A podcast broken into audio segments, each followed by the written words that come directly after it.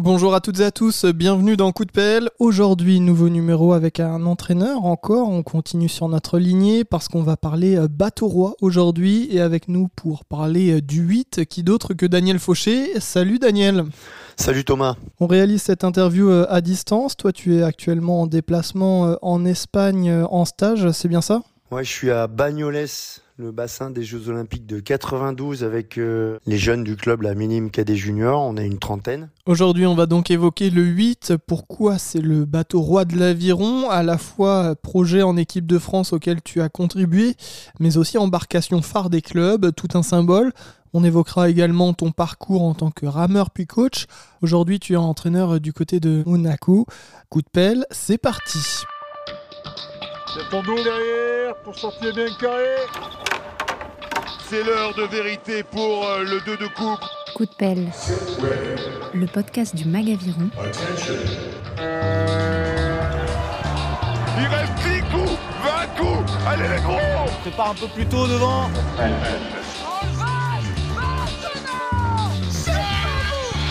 Présenté par Thomas Pronguet. Alors euh, Daniel, tu es, on peut dire, une figure de l'aviron français, toujours à arpenter les bassins. Euh, on te connaît comme entraîneur, comme rameur, et, tu connais très bien le 8 de ton parcours. Avant de commencer, on va faire euh, un petit aparté. On fait souvent ça, nous, pour se présenter et rentrer dans le vif du sujet. quel âge as-tu? 56. Et alors pour te décrire, tu es plutôt grand, petit, tu ramais en, en PL, en TC alors, je fais 1m92. Euh, quand je ramais, je faisais 88 kg, mais maintenant j'en fais un peu plus. Pas beaucoup plus, mais un peu plus. Et donc, et donc je ramais en, en poids lourd, bien sûr. J'ai commencé en couple euh, dans les catégories junior et moins de 23. Et après, je suis passé en pointe. Euh, à la moitié des moins de 23. Alors pour évoquer un peu ton palmarès, pour ceux qui ne te connaîtraient pas, euh, tu as été médaillé d'argent aux Jeux Olympiques d'Atlanta, c'était en 96, en 400, avant ça champion du monde en 400 aussi en 93 et vice-champion en 94, 97 et 98. Qu'est-ce que tu retiens de ta carrière en tant que rameur euh, Les on l'a compris, tu étais plutôt un rameur euh, de pointe. Bon, ça c'est une question qu'on pose souvent. Alors moi je retiens bien sûr la médaille d'argent olympique parce que les Jeux c'est une fois tous les quatre ans. Les championnats du monde maintenant c'est tous les ans. Donc tu as beaucoup plus d'opportunités pour être euh, champion du monde que pour être champion olympique. Donc les Jeux olympiques c'est un petit cran au-dessus. Après bon voilà, quand tu es champion du monde, tu passes la ligne en premier, tu lèves les bras, euh, c'est aussi euh, quelque chose de grisant. Mais au-delà de ça, euh, maintenant à mon âge, euh, puis assez vite quand même, je me suis rendu compte que les résultats, super, hein, c'est quelque chose qui est important. Mais euh, j'ai aussi passé beaucoup de temps en tant que en tant que rameur en équipe de France. Hein. j'ai eu une carrière assez longue. Moi, j'ai fini à 33 ans. Et euh, j'ai passé vraiment du bon temps, quoi. Je, avec mes coéquipiers rameurs qui sont des amis, des copains au-delà des courses, euh, l'entraînement, les stages, voilà, tout ça, c'est c'est une vie assez particulière qui m'a tout de suite plu, quoi. Donc c'est pour ça que j'ai ramé longtemps. Aussi les résultats, si tu veux, mais euh, aussi tout, tout ce qu'il y a à côté, quoi. L'aviron, c'est un sport de partage. On fait tous la même chose au même moment. On, pour être bon, on est obligé d'être tous bons. C'est l'équipe qui gagne, quoi. Tu vois, euh, quelqu'un, un mec fait pas la différence. Donc ça, c'est important. C'est aussi une, quelque chose qui est ancré en moi maintenant. Et alors euh, aujourd'hui, euh, par rapport à ton palmarès, euh, tu es entraîneur. C'est quoi? Tu as fait plus de médailles en étant rameur ou en étant coach? J'ai eu des rameurs médaillés olympiques, j'ai eu deux bateaux médaillés aux Jeux, donc j'en ai fait plus pour les Jeux, si tu veux. j'ai entraîné le 400 barreur français qui fait troisième aux Jeux de Pékin et le 200 barreur français qui fait médaille d'argent à Londres. Donc pour le 400, c'était en 2008 avec Després, Chardin, Mortelette et Rondeau. Et ensuite le 200 en 2012 avec Mortelette et Després. Et d'ailleurs, c'est la seule médaille de l'équipe de France d'aviron sur les Jeux à Londres. Après, euh, entre chaque Jeux Olympiques, bien sûr, j'ai entraîné des bateaux qui ont été champions du monde, qui ont eu des médailles aux championnats du monde. Donc, les rameurs que j'entraînais en équipe de France ont récolté plus de médailles que moi. Toi, où est-ce que tu as appris à ramer? Sur l'eau. c'est pas mal parce que quand on commence par l'ergot, parfois c'est pas toujours marrant. J'ai appris à ramer à Boulogne-sur-Mer. Plus belle ville du monde, monsieur.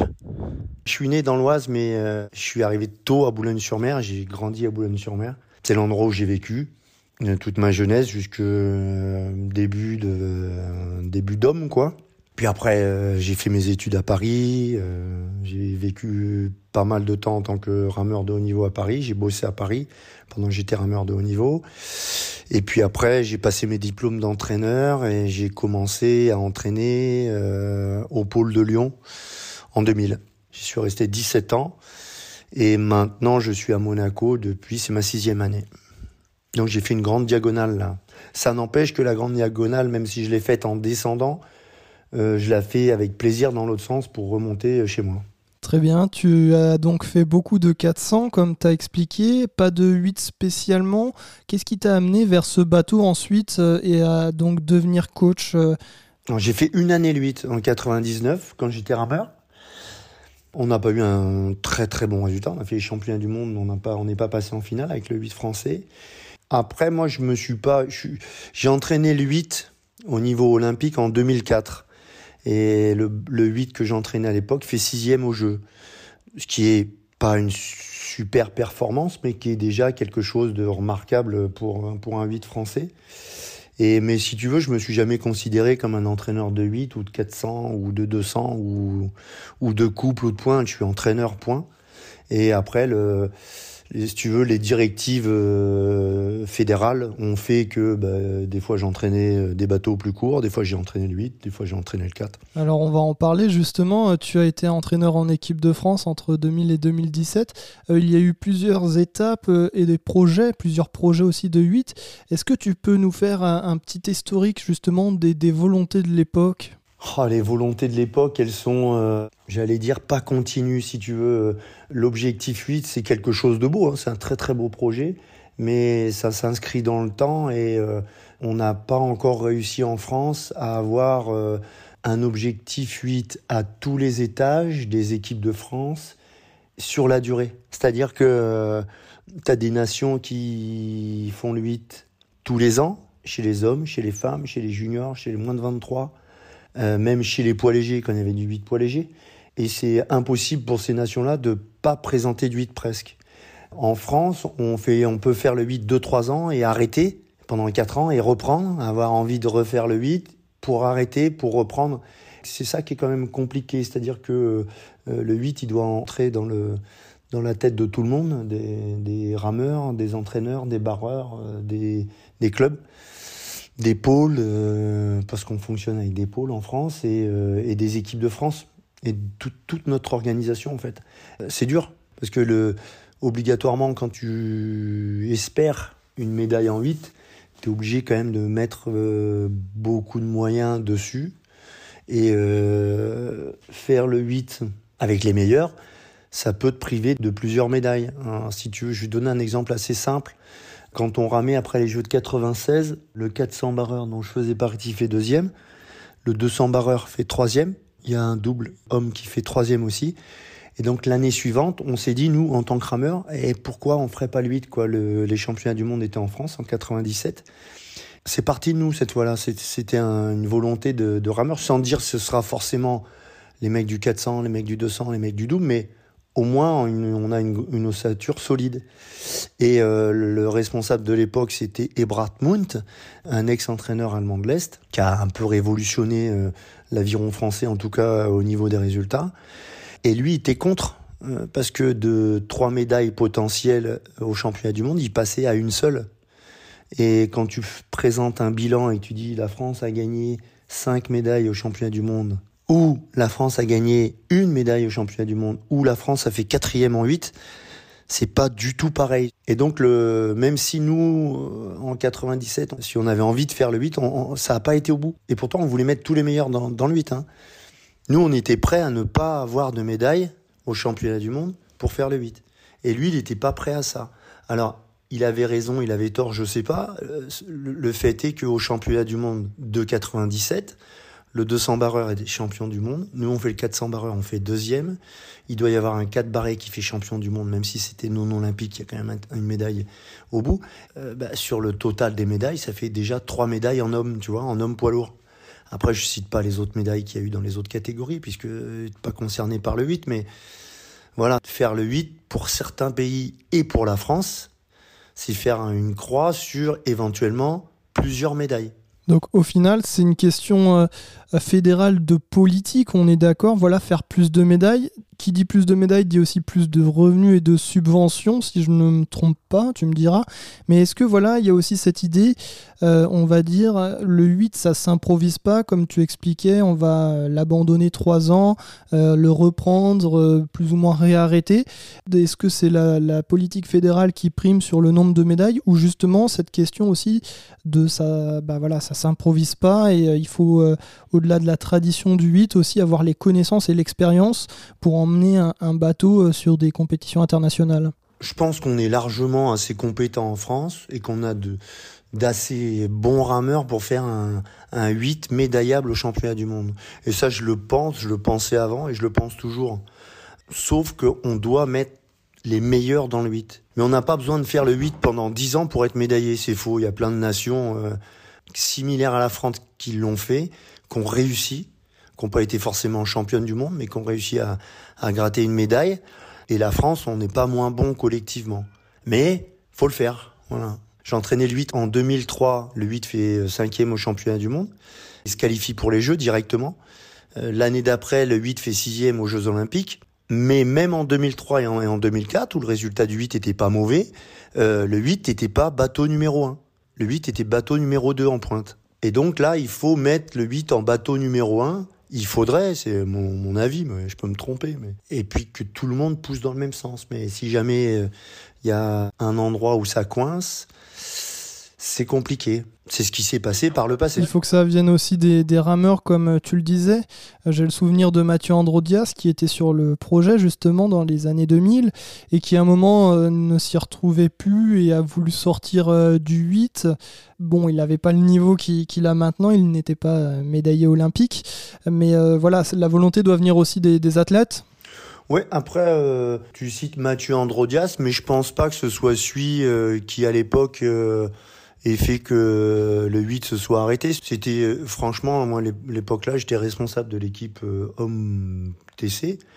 Et euh, c'était une accumulation de personnes qui n'étaient pas derrière ce projet complètement. Je pense que à cette époque-là, on avait les rameurs pour être bons quand même en 8. Hein. On avait des, gens susceptibles d'être d'être médaillés au championnat du monde. Mathieu Androdias, il est c'est un champion de l'aviron français. Euh, il pourrait être dans, un 8. Euh, alors peut-être que maintenant, il le ferait pas, mais à un moment donné, si l'opportunité s'était présentée et qu'il y avait vraiment euh, une osmose là au sein de la fédération et de tous les gens qui travaillent pour l'équipe de France, et il aurait pu déjà avoir quelques médailles autour du cou. Hein. Non, il n'y a pas que lui. Hein. Et alors, euh, Daniel, pourquoi le 8, c'est un bateau phare euh, pour être une grande nation de l'aviron? Il faut euh, présenter un 8 sur toutes les compétitions internationales ou pas forcément? Non, non, le 8, c'est le bateau le plus rapide. Enfin, tu connais l'aviron. Tu vois un 8 passer, quelqu'un qui connaît pas l'aviron, il voit un 8 passer à l'entraînement, il s'arrête, il regarde. il peut regarder aussi un skiffer. Mais le 8, c'est quand même quelque chose d'assez impressionnant. En plus, tu as le barreur qui parle, qui coach. Ça reste euh, un bateau à part chez nous, quand même. C'est presque, c'est pas une équipe de foot, mais pas loin. Donc il y a, une notion euh, d'équipe encore plus forte que dans les autres bateaux. Mais bon, tu peux être la meilleure nation du monde au classement de la FISA sans avoir de 8 euh, médaillés au championnat du monde, puisque c'est un classement à la médaille. Une médaille d'or en skiff, elle a autant de poids qu'une médaille d'or en 8. Par contre, il y a des pays dans le monde où la médaille d'or en 8 a une, importance beaucoup plus grande qu'une euh, médaille euh, d'or en double. Justement, pour aligner des 8 nationaux, est-ce qu'il faut euh, un vivier universitaire, comme on peut le constater aux États-Unis, en Angleterre ou encore en Allemagne, avoir cette tradition universitaire anglo-saxonne? Non. Ça joue, ça Il y, a des pays qui n'ont pas cette tradition. La Croatie était médaille de bronze euh, en 8 au championnat du monde. Très franchement, euh, la Croatie n'a pas plus d'histoire universitaire que nous en 8. Mais ça peut aider. Bien sûr, ça peut aider, mais c'est pas une fin en soi. C'est pas parce que nous, l'aviron universitaire en France est pas euh, euh, développé comme aux États-Unis ou comme en Angleterre, c'est pas pour ça qu'on peut pas être bon en 8. ça serait trop simple. Est-ce qu'un 8 féminin a déjà été à l'étude les années passées et pourquoi ce ne serait ou ce n'est pas possible avec le système fédéral actuel? Bon, ça, a été déjà fait, hein, le 8 euh, féminin en France. On est toujours dans le même raisonnement, c'est-à-dire que euh, on a des filles qui sont fortes, très franchement. Moi, je trouve qu'on a un collectif féminin euh, impressionnant. Les filles sont pas moins bonnes que les garçons. Les filles peuvent être finalistes au championnat du monde et pourquoi pas médaillées au championnat du monde en 8. Et, quand tu peux ramer en 4 de couple, qu'est-ce qui t'empêche de ramer en 8 Si tu peux aller vite en 200, qu'est-ce qui t'empêche d'aller vite en 8 quoi? On va aborder maintenant notre seconde partie sur le bateau roi de l'aviron. Dans les clubs, cette fois, il fait euh, souvent rêver. Tu as peut-être d'ailleurs commencé euh, l'aviron en apprenant à ramer en 8. Euh, ça a été mon cas. C'est un peu l'école de l'aviron, là où on fait ses débuts, mais aussi le Graal ultime pour les clubs. Il y a beaucoup de symbolique, Daniel, là-dedans? Oui, bien sûr. Enfin, je veux dire, quand tu es champion de France en 8, ça veut dire que tu as un club qui fonctionne bien, que tu as du monde. J'ai vécu en club moi pendant des années, bien sûr. Après j'ai vécu en pôle et en équipe de France pendant pas mal de temps. Et là je suis revenu en tant qu'entraîneur dans un club. Et euh, avoir un ou deux gamins ou une gamine qui sortent du lot, je vais pas te dire que c'est facile, mais euh, ça se trouve. Par contre, euh, sortir huit garçons ou huit filles, minimes, cadets, cadettes, juniors, Là, c'est plus compliqué, si tu veux. Il y a, il y a, faut vraiment, euh, il y a du boulot derrière. Il y a vraiment beaucoup de boulot. Donc, euh, quand tu arrives à avoir à sortir euh, un 8 champion de France ou médaillé au championnat de France, hein, c'est valorisant. Et puis, pour tous les gens qui bossent dans les clubs, des élus aux bénévoles, aux entraîneurs salariés, c'est une récompense. Un jeune qui a beaucoup de qualité, tout seul, il peut presque s'en sortir si l'encadrement est pas bon, si la structure est pas bonne, si l'association fonctionne pas bien, un 8 euh, champion de France, euh, euh, cadet, cadette, junior, senior, c'est compliqué. Hein à Monaco, c'est un peu spécial parce qu'on est un club d'aviron de mer, donc on n'a pas de rivière et cependant on a un 8 de mer. Mais c'est pas tout à fait la même taille que qu'un 8 au trigger. Et alors, il se matérialise comment ce, 8 de mer euh, J'imagine vous pouvez pas forcément le sortir par tous les temps? Exact. Notre bateau doit faire 160 kilos. Et euh, si tu veux, c'est un bateau qui peut se remplir d'eau et donc couler. S'il y a de la mer et qu'on commence à, prendre des vagues euh, dans le bateau, faut rentrer. Et puis si les vagues sont trop, trop formées et que le 8 se retrouve entre deux pointes de vagues, il peut casser au milieu. Donc le 8, on l'utilise, mais on l'utilise quand même beaucoup moins souvent que, nos 4, quoi. Et puis, euh, à bouger, à sortir du hangar à bateau et à mettre sur l'eau, c'est déjà une belle petite entreprise, quoi. Et quand on met ce bateau sur l'eau, nos gamins sont vraiment euh, attirés. Les jeunes ont envie de monter dedans. C'est l'attrait du groupe, quoi. T'as as 9 personnes dans une embarcation, c'est rare, donc ça donne envie. Sortir euh, les 8, c'est toujours euh, un peu le, casse-tête, euh, surtout chez les catégories jeunes à l'entraînement. Il y a des clubs qui ont le monopole du 8. Je pense évidemment à Verdun, le Cercle, à Luire, Bergerac ou encore Grenoble. C'est une tradition dans le coaching ou bien c'est une volonté des rameurs, comme tu le disais, des rameuses de s'aligner eux-mêmes en étant une bande de copains? Non, bon, déjà, c'est les moyens. Si tu as du monde à faire ramer et que tu as des 8, euh, bah, c'est plus facile de les faire ramer en 8. À Monaco, euh, nous, c'est la mer, donc c'est plus compliqué. Euh, on va ramer au lac de Saint-Castien le mercredi et le samedi avec les jeunes. Et on n'a pas de 8. On a racheté un 8 il y a deux ans d'occasion qui fait pointe et couple et on est obligé de se poser la question de le mettre en pointe ou en couple quand on arrive au lac. On a pour projet d'acheter un 8 à Monaco. Hein. Mais euh, si, si tu as euh, 4 ou 5 8 dans ton hangar à bateau et que tu as assez de, jeunes au club pour monter dedans, c'est royal. Enfin, je veux dire, pour nous autres entraîneurs, euh, mettre 4 euh, doubles ou 8 skiffs sur l'eau et mettre un 8 sur l'eau, c'est complètement différent dans l'organisation, dans la sécurité et dans le travail. Donc c'est une simple question de moyens ou il y a aussi une question de, de tradition, de faire voilà un peu euh, Ouais, briller l'image du tout. club Non, de tout, de, de moyens, de volonté, d'envie. Et euh, moi, quand j'étais gamin, j'ai commencé par faire le 8 à Boulogne-sur-Mer parce qu'on était nombreux. J'ai commencé à faire de l'aviron par hasard. Avant, j'avais fait euh, deux autres sports où il n'y avait pas beaucoup de jeunes. Et à l'aviron, je me suis retrouvé dans une catégorie, j'étais cadet, où on était nombreux et on pouvait ramer en 8. Donc on a ramé en 8. On s'est qualifié pour les championnats de France, mais on n'y a pas été parce que c'était trop loin et ça coûtait trop cher. Quand j'étais cadet, j'avais 15 ans, c'est il y a 40 ans. Alors après, on a commencé en cadet et en junior 2, on est champion de France en 8. Donc ça, je pense que, bon, déjà, nous, on était contents, bien sûr, les jeunes. Mais euh, pour le club, pour les responsables du club, pour les entraîneurs du club, ça, ça a dû, euh, même si quand t'es gamin, tu te rends pas compte, mais je pense que pour eux, ça devait être quelque chose d'assez exceptionnel. Monaco, euh, tu l'expliquais, vous n'êtes pas forcément un club euh, de 8, pourtant vous allez participer à la régate des trois châteaux. Euh, Il y a aussi euh, les longues distances à Mâcon, il y a plein de duels aussi parfois euh, locaux entre clubs, un peu à la Oxford et Cambridge. Euh, Est-ce que selon toi, il y a de plus en plus d'opportunités euh, pour se confronter en 8 euh, sans forcément voilà, avoir un niveau euh, Oh, Il y a des courses où tu peux faire du 8, bien sûr. Après, tu dis que Monaco n'est pas un club de 8, mais... euh, Disons par rapport à des clubs comme euh, Verdun ou Caluire. Je suis pas tout à fait sûr, ou je suis pas tout à fait d'accord. Euh, là, si tu veux, il y a- il y, a le championnat de France longue distance qui arrive. Euh, on a un 8 junior fille, un 8 junior garçon et un 8 senior. On n'est pas encore présent dans toutes les catégories, mais on essaye d'y être et puis j'espère qu'on sera performant. On loue, et les autres championnats, on loue un bateau pendant 4 mois. On en emprunte un autre pour, euh, pour les championnats de France longue distance là. On fait avec les moyens du bord, mais euh, on a du monde quand même. Euh, pour nous, c'est un objectif. On envoie des 8 avec, bien sûr, un objectif de médaille minimum.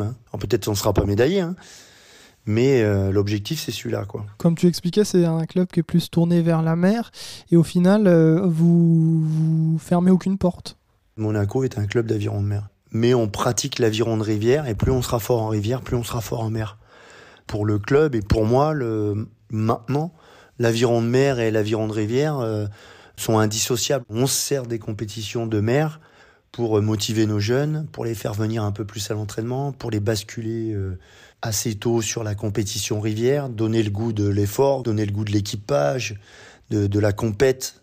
L'aviron de mer sert à l'aviron de rivière et inversement chez nous. Euh, le 8 en tant que coq, euh, est-ce que c'est une embarcation accessible pour les clubs? Est-ce qu'elle est euh, de moins en moins chère ou ça reste difficile, ça pèse dans les finances d'une association sportive? C'est de plus en plus cher, hein. tout est de plus en plus cher.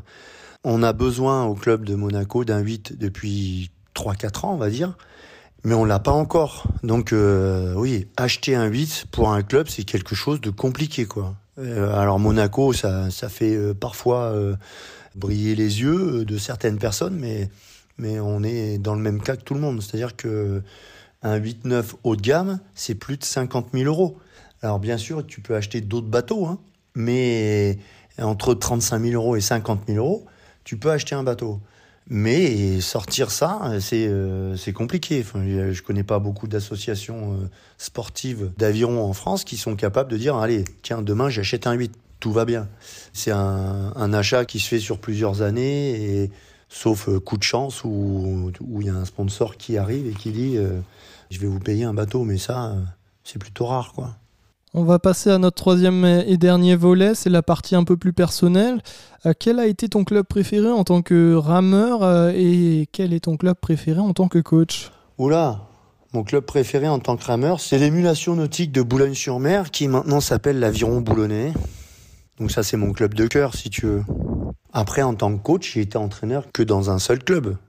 C'est Monaco. J'ai été entraîneur, j'ai fait un peu de bénévolat à Boulogne-sur-Mer quand j'étais jeune, tu vois, je barrais un peu, mais j'étais pas coach.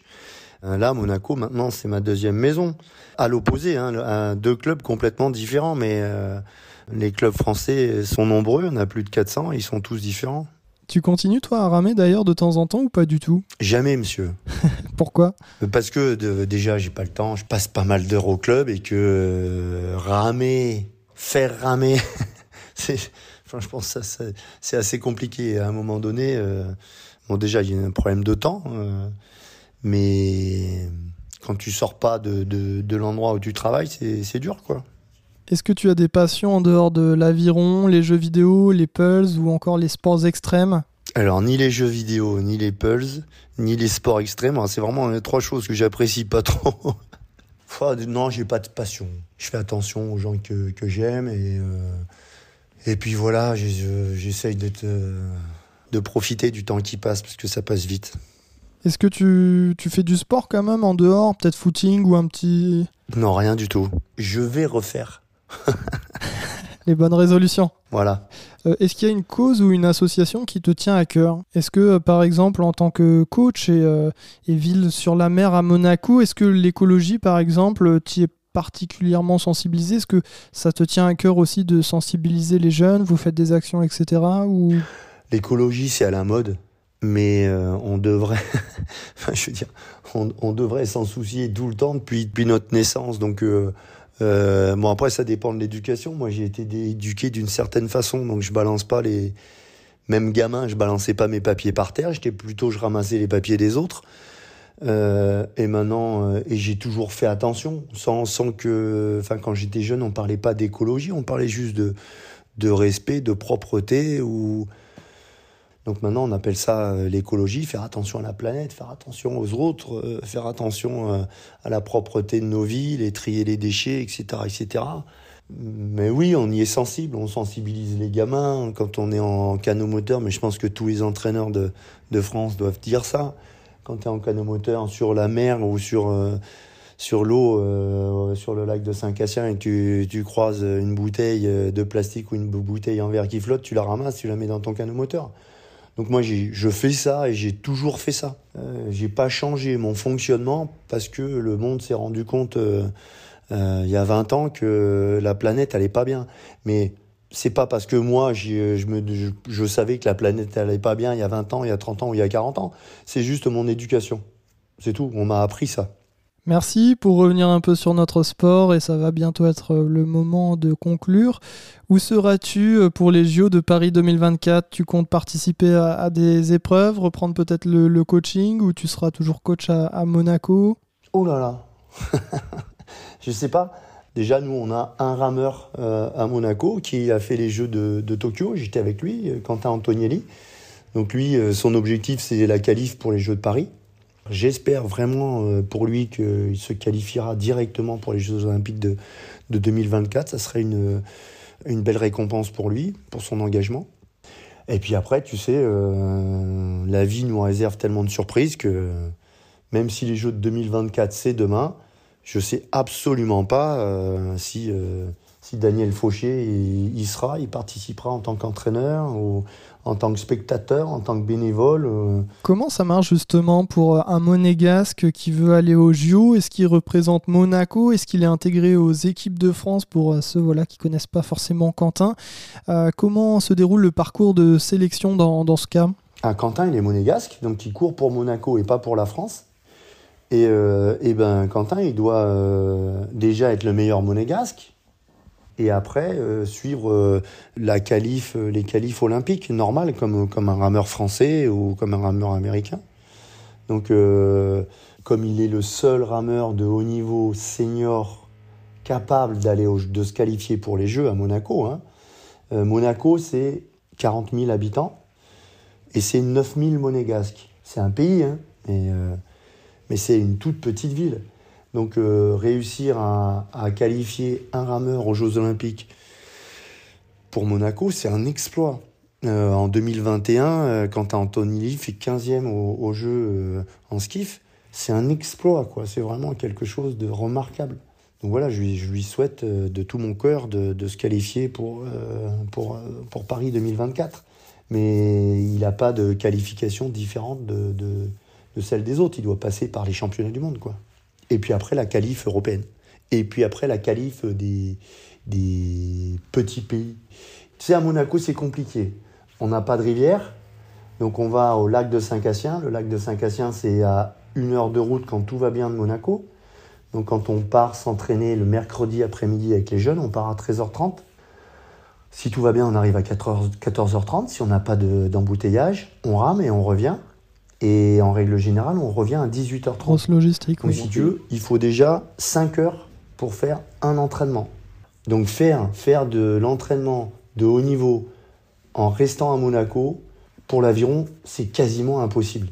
Tu ne peux pas passer ta vie euh, dans les transports. Euh, et donc Quentin, lui, il vit sur Lyon. Comme il a besoin d'avoir des sparring partners, tu vois, il faut de la concurrence à l'entraînement. Et à Monaco, il l'a pas. Il s'entraîne aussi avec euh, un groupe en Italie. Et il a un coach italien qui le suit.